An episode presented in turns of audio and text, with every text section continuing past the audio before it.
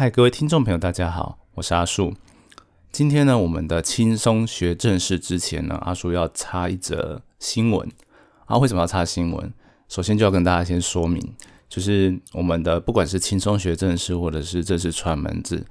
正式的 podcast 在录制的时候，通常都是在播出前的至少可能一周，哦，有的时候可甚至会有两周以上的时间。那么这样的话，万一在我们上架，就是放到大家可以听的时候，如果有新闻，就没有办法很及时的跟大家说。那有时候你听到的话，有可能会是两个礼拜了。然后他说觉得这样不是很好，所以现在我们呢改变一点做法，就是我们不管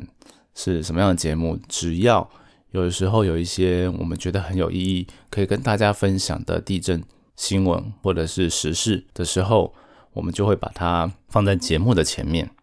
就大概可能是五分钟，好让大家知道一下，说诶最近有发生什么事情，然后也利用一些时事，就是大家可能比较熟悉的时事，来跟大家谈一些地震的科普。好，那今天我们要谈的呢，就是最近九月二十九号的时候，台东有发生一些连续的地震，大概在外海的地方。好，然后我们最近有贴一个贴文啦，就是在那个记者。在访问之后，然后做成的新闻里面，就把一个专有名词写错，叫做增肌掩体。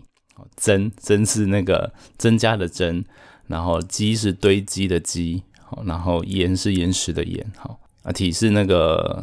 体育的体，就是掩体，就是就是指那个岩岩块岩石的意思。好，那增肌掩体，好，这个这个听起来有点难的专有名词，大家先记着。但是呢。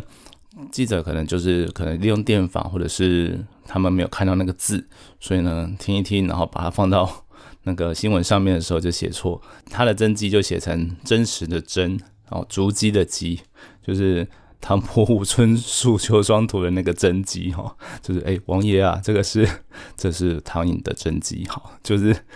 完全是错的字，而且这个错的字很有趣，它是真的话也是完全就是之跟滋。然后 n 跟 n 刚好就是写错的，这很厉害。那也因为这个原因，所以就可能新注音就自动把它选了真机。好，那这个错其实你不能不能怪记者，因为如果不是地科背景的，应该都不会听过这个名词。好，那所以今天我们跟大家就是借这个机会跟大家谈一下，说这个名词它的意义，然后跟它跟这个地震为什么会有关系。好，简单谈一下。好，那第一个就是。我们台湾是板块跟板块交界嘛，就是菲律宾海板块跟欧亚板块。好，那在中部的地方，大家都知道说，我们台湾岛是整个被挤压抬起来的，然后造成了整个山脉，然后也因为这样有很多地震。好，但是在呃南部，我们就可能比较少提到，像横川半岛或者是更南的地方。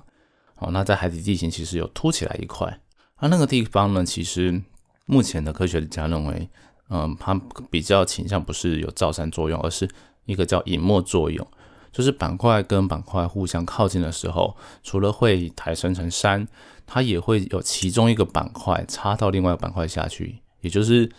欧亚板块，它整个到往地球的里面去钻了。好，那增肌岩体跟这有什么关系？增肌岩体就是你可以想象说，我们现在拿一个蛋糕盘，然后你吃的那个奶油蛋糕。那个那个坛子上生奶油，你想把它刮掉嘛？所以就会拿着那个叉子或者是任何的汤匙之类的，好把它刮啊刮啊刮，整个刮到盘子边边。好，这样的行为你把它代换一下，把底部的那盘子当成是欧亚板块，好，上面呢有一些就是海底的沉积物，好，那么那些沉积物就是或者沉积岩就是所谓的我刚刚讲的奶油。好，那另外是刚刚讲的那个刮的那个叉子，哦，你就稍微大家可能就真的要想象力发挥一下，把它想成就是菲律宾海板块，然后叫它刮啊刮啊刮，把它就这个刮起来了。好，那刮起来的过程中，它就会被抬起来嘛，然后就会有恒春半岛跟它不管是东侧西侧，就是凸起来的海底地形，然后在刮的过程中，里面当然有一些力量累积，就会有可能发生地震。好，就希望大家可能要脑洞开一下，想象一下那个样子。那一般来说，科学家会认为，在这个地方发生地震通常不会太大，所以你今天发生了规模五地震之后，那气象局它所公告的一些资讯会提醒大家要注意的，就是可能会有四左右的一些余震发生在未来。好，那这是因为说，哎，你真基岩体它本身里面蛮破碎的，所以有可能力量会互相传递，然后发生一些余震。然后再就是它那边的环境，你要发生到很大很大的地震是比较比较少见的，嗯，那么会有哦，在这种隐没的真基岩体附近发生的大地震，通常就是在另外一侧，就是靠近海沟的地方。哦，那以台湾来说，就是靠西侧的马里亚海沟附近。它可能会有比较大的，就是大地震潜势，但是今天发生地方在东边嘛，那那个地方就可能就不认为说它会有很大，所以气象局就会提醒大家说，你比较要注意的就是后续的一些余震这样子。好，那讲到这边就是一样，也是跟大家提醒，在台湾不管在很很什么地方，其实我们只要知道说，我们随时都有可能会发生一些地震的影响到我们，然后做好就是现在国国家防灾日刚过嘛。那做好趴下掩护稳住，然后跟一些基本的防灾措施，那就可以比较不用担心好地震的来袭。好，讲到这边完地震完之后，阿叔还想跟大家补充一下一些阿叔个人对做科普的一些看法。嗯，以这个例子来说嘛，那首先就是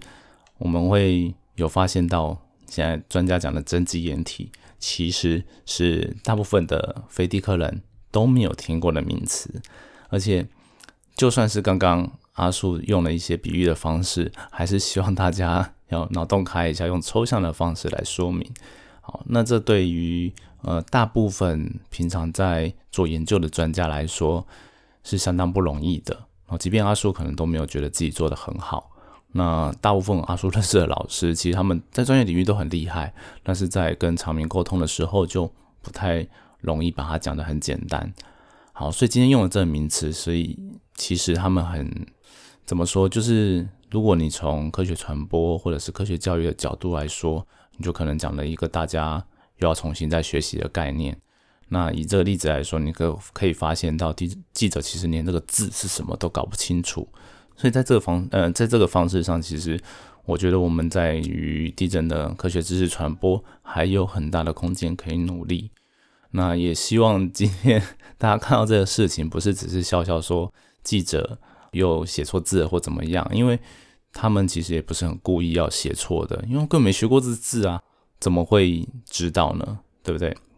所以就我觉得是不用太责难说整个媒体体制或者是记者本身的问题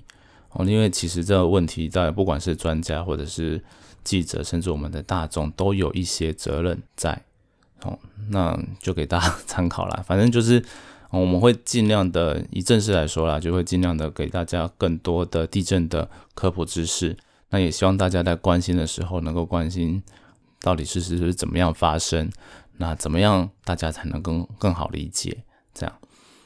啊，哎，不知不觉讲了快十分钟。那呃，未来我们大概就是以这样的形式，可能五分钟，可能十分钟。好，那就给大家一些。关于地震的实事或者是新闻，然后里面的科普。好，那今天的正式谈时事就到这边。那接下来就是我们今天的轻松学正事。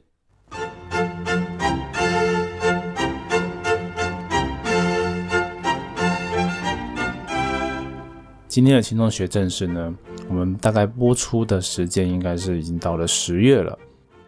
那么。九月，我们前面就有提到说，那是国家防灾日的月份嘛，九月二十一号。那所以在九月或者是更早之前的几集，就是我们刚开台的时候，我们都会跟大家讲很多地震防灾的概念。而那是因为，嗯，我觉得，与其 从头就是像地科课本一样教你说啊，地震的成因，然后地震的各种名词、规模、震度。然后带到呃防灾的话，好，那有点没有效率，因为我觉得像防灾那种，就是你听了知道啊怎么做比较好，专家怎么做 比较好，然后这些东西你先记着，然后我们慢慢的再跟你讲说啊为什么要这样做，那或许也是一个蛮好的方法，因为我们永远都不知道灾害什么时候来，然后我们可能要谈的东西还非常的多，嗯，那所以只好。就换个逻辑哦，我们就先讲一些防灾，然后之后再慢慢讲一些关于地震的科普知识，然后一些研究是怎么来的的这些 know how。OK，好，那么今天大概要讲的这个地震防灾，它已经算是比较尾声了。我可能今天大概讲完，后面就会慢慢的切入我刚刚讲的地震知识的部分。好，那今天要谈的就是要做风险管理。哦，听起来这四个字可能大家很陌生吧？但是风险管理其实我们平常都在做。是什么时候在做？那就是比如你决决定早上决定出门要穿什么样的衣服，早上决定出门要不要带伞。我今天去的路线，还会不会有可能刚好降雨几率有点高的时候，哎，那个伞会派上用场啊？如果没有的话，你可能会淋成落汤鸡。好，你怕这种事发生，你就会带着伞嘛。好，那就是一种风险管理。做这件事的决策的时候，我们考量的因素很多。第一个就是可能大家骂的要死的气象局的天气预报。好，你要看懂天气预报，你要看懂降雨几率。好，这是一件事情，就是客观的来谈说，哦，雨下雨会发生的机会。那有些人可能觉得说，我我不想被淋，而且我可能很长的时间都是在室外。好，那我就真的一定要带伞，即便降雨几率它只有三十到百分之五十，哦，这样而已，你可能还是带一下比较保险，会这样觉得。而且，嗯，你可能觉得说没带比较惨，那就是带一下，万一没下就算赚到啊，好，就会有这种概念。好，那所以第二件事就是说，哎，我刚刚有讲，其实已经讲到，就是，嗯，你那天会活动的范围。那假如你几乎就是坐大众运输，就是从家里到大众运输捷运的路上都在骑楼下，哎，那你其实就不太会遇到。然后到上班的地方可能也是类似的情况。那你看到个三十八就觉得应该还好吧？对，就是不一定会带，那也还好，反正就是下班就直接回家了。然后真的遇到下雨，那赶快回家，然后再出去之类的。哦，那除非那天的预报是可能有大型的封面啊，或者是那个。呃，可能会有台风来哦，那可能是例外的情况，但是基本上 OK，很多人应该都会这样的决策。好，那就是在管理的遇到各种事情的风险。然后再进阶一点讲的，就是以降雨机来说好了，我们可能有时候办活动会不会想到有预备这件事情，一开始都没做，然后等到时间近的时候，其实有时候。你可能 预报来了，那预备可能就会变得反而是你优先要考量的方案，有可能这种情况，就是你遇到梅雨季，然后真的封面要靠近的时候，或者是呃台风要扫过的时候，哎，那就有可能会遇到。好，那讲到台风，那就更多啦，那就是有时候我们就会看说啊，台风路径，哎，会不会侵袭？有时候你都要提早做决定，哦，你不能等到说 台风。真的，你要停班停课才怎么样？你可能有时候是，比如说你办一个演讲好了，好，你可能告诉他说停班停班停课就不要办。但是你其实在背后已经做了很多准备，说哦，万一停了怎么样？然后没停怎么样？都做各各种各样的准备，那就是针对你不确定的未来做好风险管理。简单来说就是这样。那地震会不会发生？它就是一个超级不确定的未来嘛。因为你 时间、地点哦都不是很确定，然后他根本也没办法像降雨几率说，我可以哦随着越来越近的时候啊越来越准，就是我可能三天前看、七天前看，跟你当天看的几率都不一样。But 地震现在没有办法这样，所以大家就可能觉得很困惑，说那地震没有办法，地震你好了，我们现在正式常常跟大家谈的。啊，地震灾害前视图就是未来三十年、五十年哦，这种会发生的几率。他想说，这那么久，那我到底每天要怎么准备嘛？就很很觉得我们到底是在讲干话嘛？啊，开玩笑，就是觉得我们讲的东西到底很就是很难落实。所以今天就来跟大家谈这个点。好，就从这个点开始谈，就是我们你既然看得懂降雨几率，就知道几率高比较容易发生。然后我们在各种地震动前视图或者是断层，它会不会在错动的各种前视，都是根据科学的分析，就是我们研究嗯断层或者是各种会发生地震的成因去算出来的。好，那先不管，就是它有没有办法到，就是其实它就不能到很准了，对，那就只能很粗略的告诉你。但是这样告诉你会不会有帮助？当然有啊，因为你看台湾土地那么大，我们把 可能比较高的地方画一画，OK，那就不会全国都需要做到一模一样的规格。你可能就是某一些区域是做高规格一点的，大概十分之一。哦，那大概五分之一的，哎，再次一点，然后很多你可能离容易发生地震的地方哦比较远，然后跟断层带哦比较远，然后你的地质状况也没有什么土壤异化啦、软落层的长子效应，就是会把地震波放大那种效应，好扫掉那些东西的时候，你的房子似乎可以不用那么。就是你可能符合基本的规范就好，不用把它的耐震提高到说你六六强、六六弱六强，或者是更高的那种防震程度。对你就可以做这样的规划。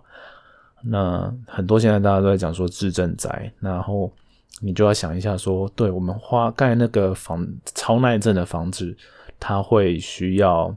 比较。也需要比较多的钱嘛，就比较贵，那它就真的比较稳固，所以你就可以去看这个图去评估说，哎，我这个地方它有没有需要？然后你自己哦，你的预算，OK，你的金额预算，你买房子的钱，现在现在房子超贵，我也没办法买。对，那这个预算好，那跟你所住的地方所要承受的风险的状况是怎么样？你要买到多好哦的房子？OK，那就是一个考量。好。那其实现在大部分的房房屋最新的规范就是规范越来越新嘛，那新的规范就会有新的科学的元素加进来。那照理说就是越盖越好。那当然越新的房子可能新成屋都会比较贵一点，那也是没有办法的事情。好，但是当然就会有人说，哎，你公布那前视图，那个前视图很高的地方，是不是房价要跌了或怎么样的？那你看到有跌吗？所以我们。其实很多科学家都不太喜欢这个论述，就说啊，你都是喊半天，你也没有真的跌，而且这本来就是各种风险、各种现实都需要去考量的，所以你不能怪科学家公布这件事情啊。对啊，我们没有要破坏经济、造成恐慌，实际上大部分的科学家就是为了让大家说，哎，客观的看待这个事实，然后了解这些风险在哪里，进而去提早做预防，就是这样。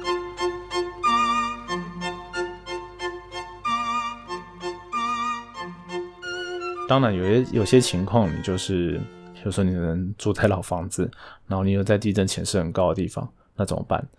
哦，那前一集我在台南，前就是上上次我们在特别节目讲，我去台南，我跟他们讲地震防灾的时候，哎，大家都不知道老屋建检这样这件事情到底要怎么去申请，要怎么做。那这边可能要跟大家讲，也是有点有点多，有点难。但是简单来说，就是你很很简单的去 Google，然后去看县市政府的网站，都有相关的规定。那他们各各自都有他自己的方式，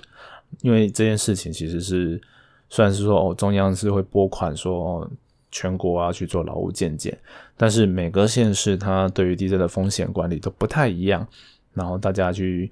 做的方式其实你要出那些人员都是比较地方政府的事情，所以很简单的就是大家上网去看一下哦这些相关的资讯，那也可以直接去问官方，就是各县市政府的相关机关哦，就是营建单位吧。好，那些他们可能就会告诉你说要怎么样申请，要怎么样做。那么像我记得说劳务鉴定这件事情，他们可能也有分阶段，就是你有。最快的快筛哦，可能政府出的比较多钱，然后你可能没有过，就是你可能太旧了，然后真的需要补强的时候，它还有第二层的筛检，就是我要做怎么样的补强，我还是要再检查一下嘛，然后最后再去重建，再去应该说是不是重建，是呃补强的方式哦选定。好，这些方式就是你可能会想说，哎，我咽下去搞不好会花大钱呢，但是那就跟我们身体健康检查一样啊。你一直不去健康检查，让你身体坏掉，那这样也不对吧？就是你还是及早发现，可以及早治疗。那对于房屋的这个保障风险，我觉得应该也是一样。因为我刚前面就有提到说，呃，现在越新的规范，照理说它就会越严格，那对于房屋的耐震的要求就会比较高。然后比较老的房子，尤其是比九二一在更早的一些房子，它没有经过这些个强地动，就是我们地震仪没有那么些强地动，就是墙的摇晃的一些 data，那就没有办法知道说哦，地震大地震是怎么样，然后房子要怎么设计会更好，好这些规范呢？好，那所以在早期就可能没有那么好的法规规范这些建筑物，哦，那不代表说它。就一定会遇到什么不好不好的，或者是会倒，因为很多都你你看很多距离那个 冲不断层很近的哦一些房子，它也经历过九二一啦，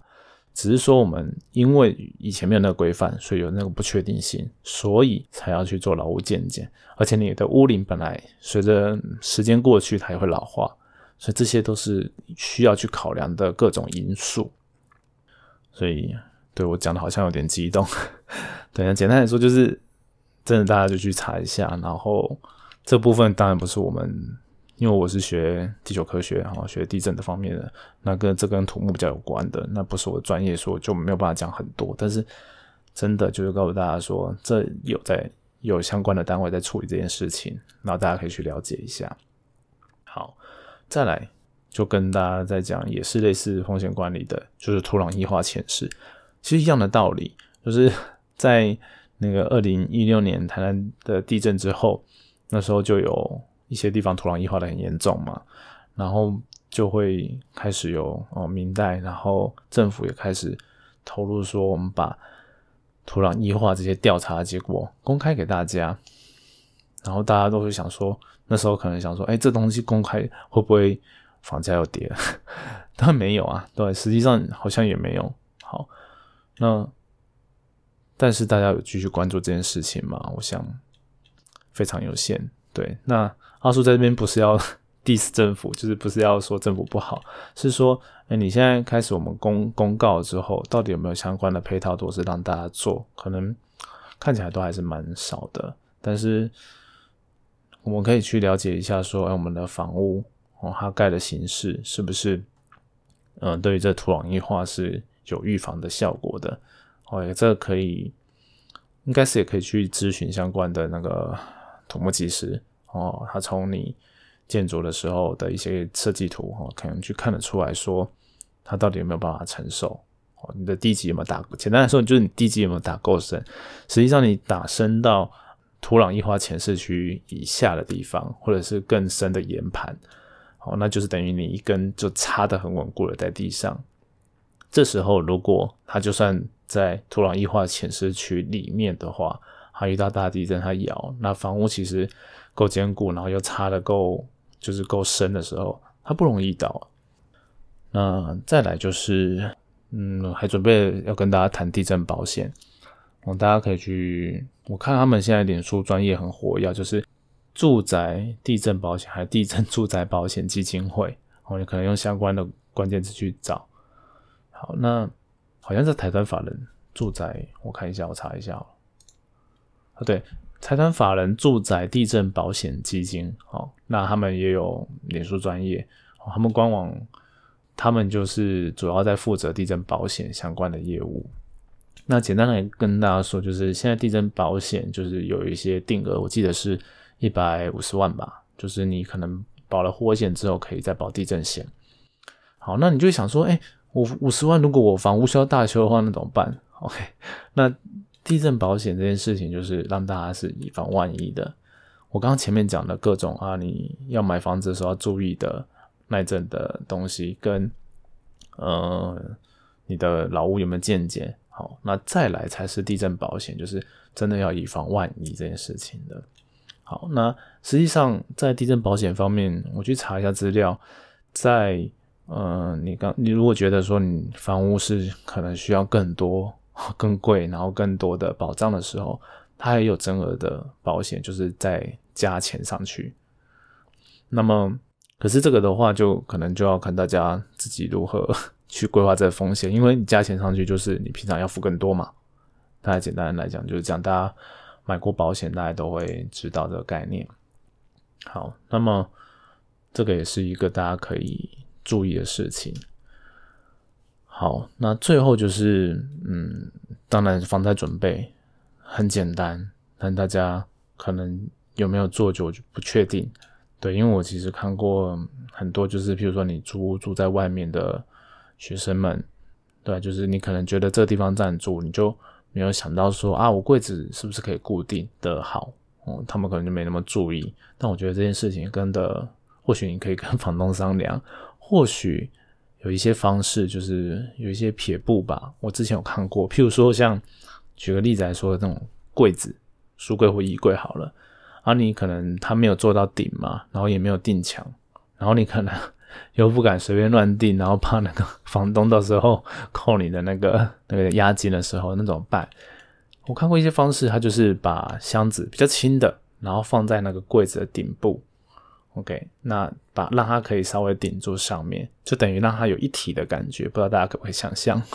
就是就是它上面那个空间。那你可能不要堆太重的，但是你可以把箱子找好那个尺寸差不多刚好的，把它塞在那个缝里面。